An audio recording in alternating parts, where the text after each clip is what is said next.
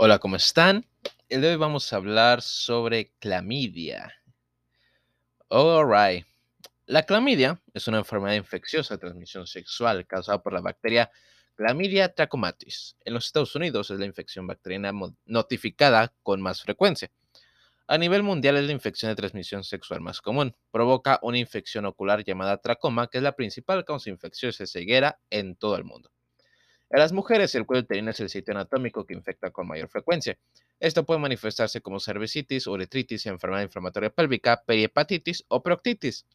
Las infecciones por clamidia en las mujeres, especialmente si no se tratan, aumentan el riesgo de infertilidad y embarazo ectópico. Esto genera altos costos médicos.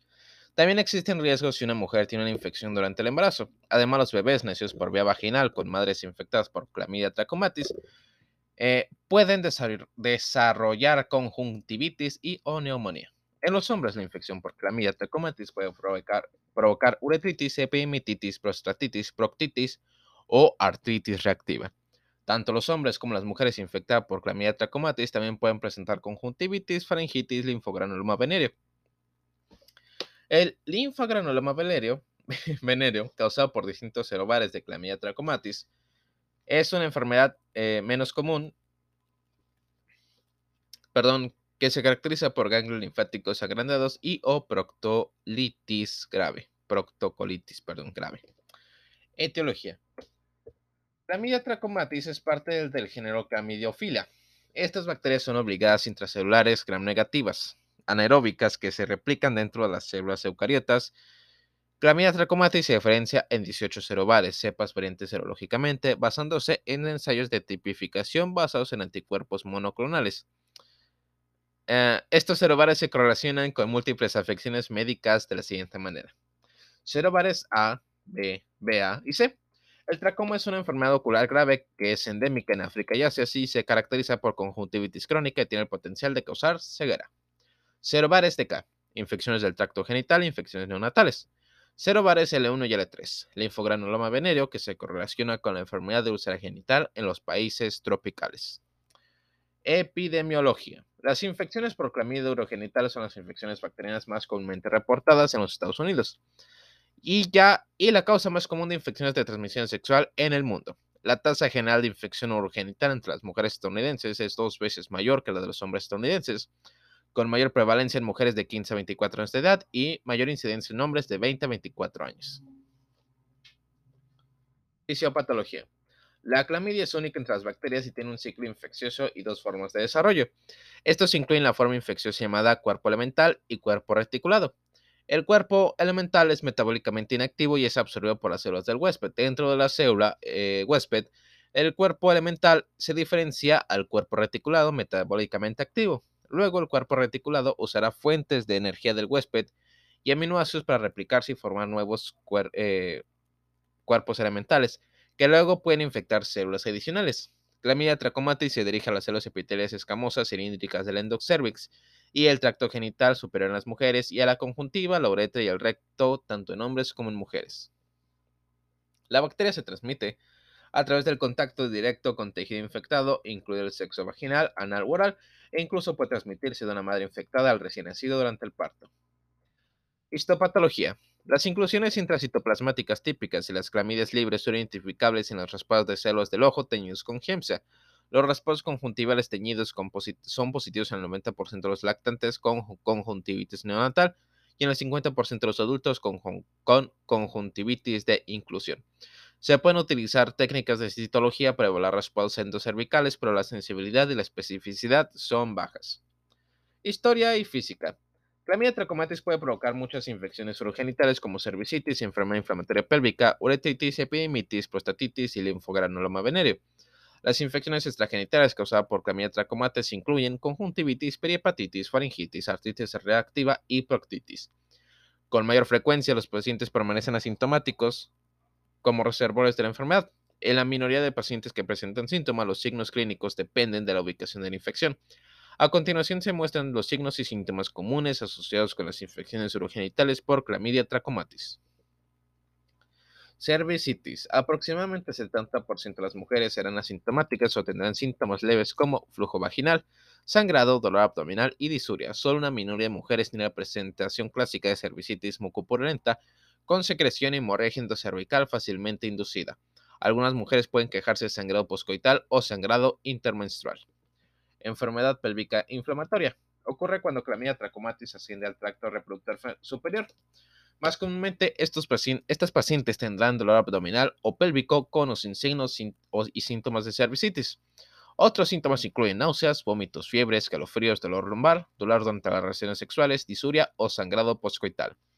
Uretritis. Se observa con mayor frecuencia en hombres. Existen diferencias clínicas sutiles entre la uretritis gonocóxica y la uretritis por clamidia, pero no es posible hacer una distinción confiable sin realizar pruebas. Se presenta con disuria y secreción uretral, eh, que es típicamente blanca, gris o a veces transparente, y puede ser evidente eh, solo después de la extracción del pene o durante las horas de la mañana. Las mujeres con uretritis pueden quejarse de frecuencia o disuria y pueden confundir sus síntomas con una infección del tracto urinario. El análisis de orina revela piuria, pero ni el cultivo bacteriano de la distinción de Gram revelan microorganismos. ¿Cómo es esta? Hepatitis. También llamado síndrome de Fitz-Hugh-Curtis, este síndrome ocurre cuando la infección por clamidia conduce a la inflamación de la cápsula hepática y las superficies perineales cercanas. peritoneales, perdón. Este síndrome se observa con mayor frecuencia en pacientes que tienen una enfermedad inflamatoria pélvica y se asocia con dolor en el cuadrante superior derecho o pleurítico. A diferencia de otras afecciones que pueden afectar al hígado o causar dolor en el cuadrante superior derecho, generalmente no se encuentran anomalías en las enzimas hepáticas. Epididimitis. Por lo general, los hombres se presentan con dolor y sensibilidad testicular unilateral, posible hidrocele, hinchazón palpable del epidídimo y fiebre. Proctitis. La infección rectal por clamidia puede ser asintomática si es causada por los gerobares genitales de AK. Sin embargo, si los, sin si los serovares LG1, eh, si los del linfogranuloma venéreo L1 y L3 son la causa de la proctitis, los pacientes pueden quejarse de dolor, secreción y sangrado rectal en el contexto del coito anal receptivo. Los pacientes también pueden presentar fiebre o malestar. Esto se debe casi exclusivamente en hombres que tienen sexo con hombres. Sin embargo, el coito anal no es infrecuente en el coito heterosexual. Prostatitis. Los síntomas incluyen disuria, disfunción urinaria, dolor pélvico y dolor con la eyaculación. Las secreciones de la próstata expresadas pueden mostrar un aumento de los leucocitos en el microscopio.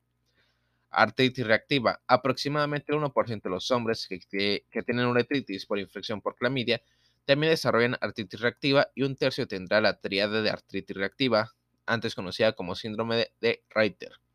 La triada consiste en artritis, uretritis y uveitis. Conjuntivitis. La inoculación directa con secreciones genitales infectadas con serovares genitales por Clamidia trachomatis puede provocar una infección conjuntival.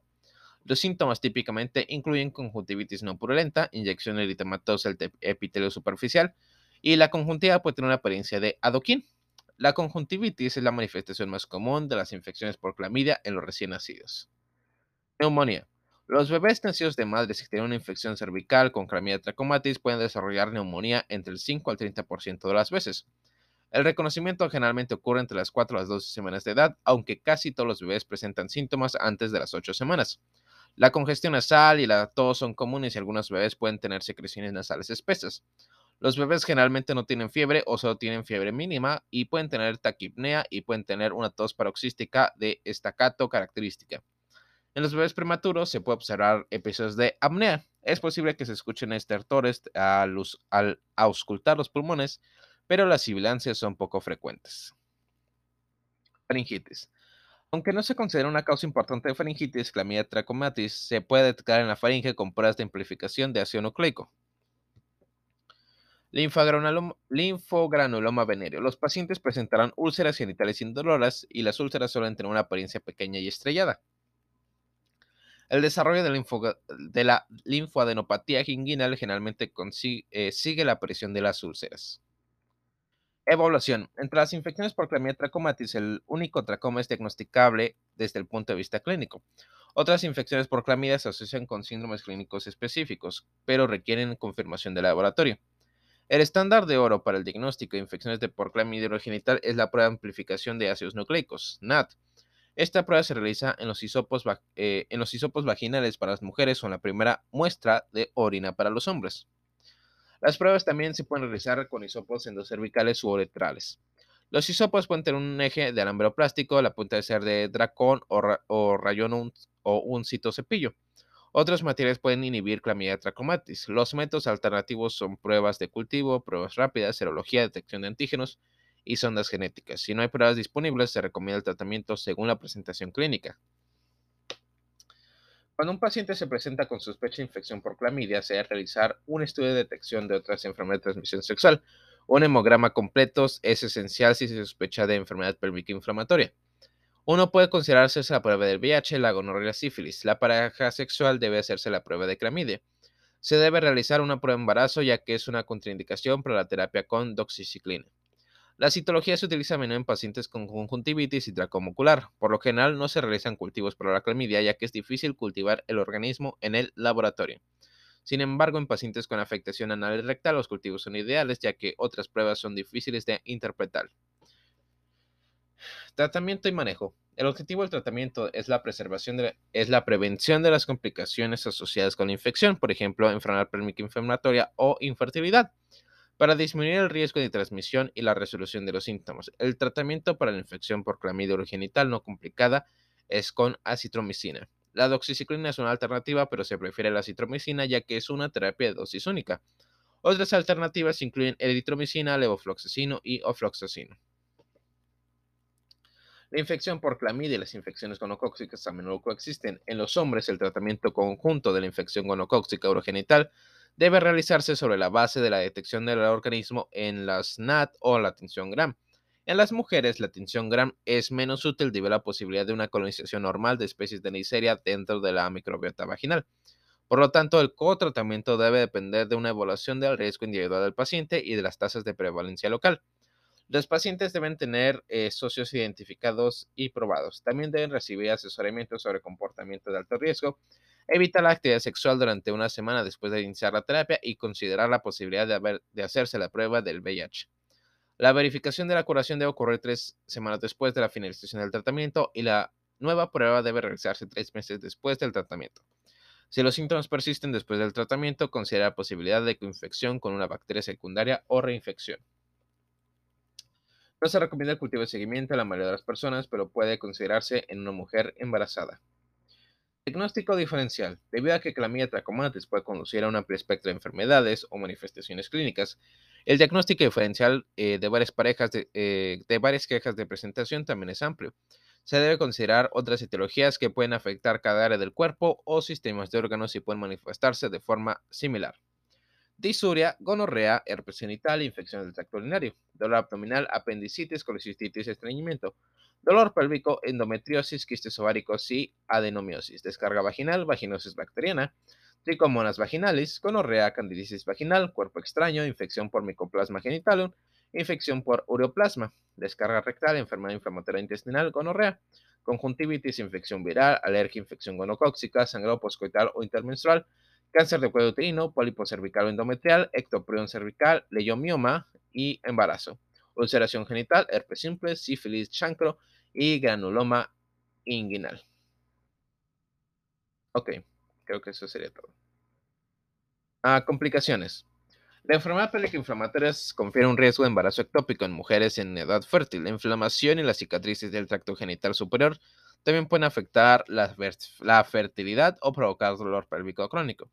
La infección por clamidia en el embarazo también puede aumentar el riesgo de rotura prematura de membranas, PROM, rotura prematura de membranas antes del trabajo de parto, prom y parto prematuro.